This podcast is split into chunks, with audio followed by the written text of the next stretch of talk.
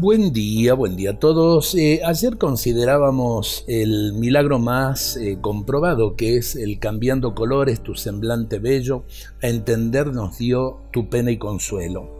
La intercesión de María al pie de Jesús sacramentado. Uno de los padres de la compañía de Jesús, afligido por lo que estaba pasando, se recostó para poder descansar un poco como le sucedió a San José que en sueños recibió el anuncio de la encarnación y luego de la huida a Egipto. Así le sucedió a este siervo de Dios, el padre Carrión, como todos lo conocían. Teniendo la certeza que no podía dormir, cerró sus ojos y una modorra intensa inundó todo su ser. En este estado de adormecimiento sintió una voz que con toda realidad le decía que mientras no sacasen al Santo Cristo abandonado en el altar de las ánimas, no cesarían los terremotos.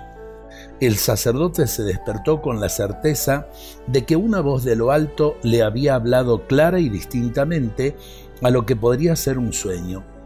Oprimido su corazón por la preocupación, pero con una llama de esperanza encendida en él, se dirigió urgentemente a comunicar el mensaje recibido a las autoridades eclesiásticas.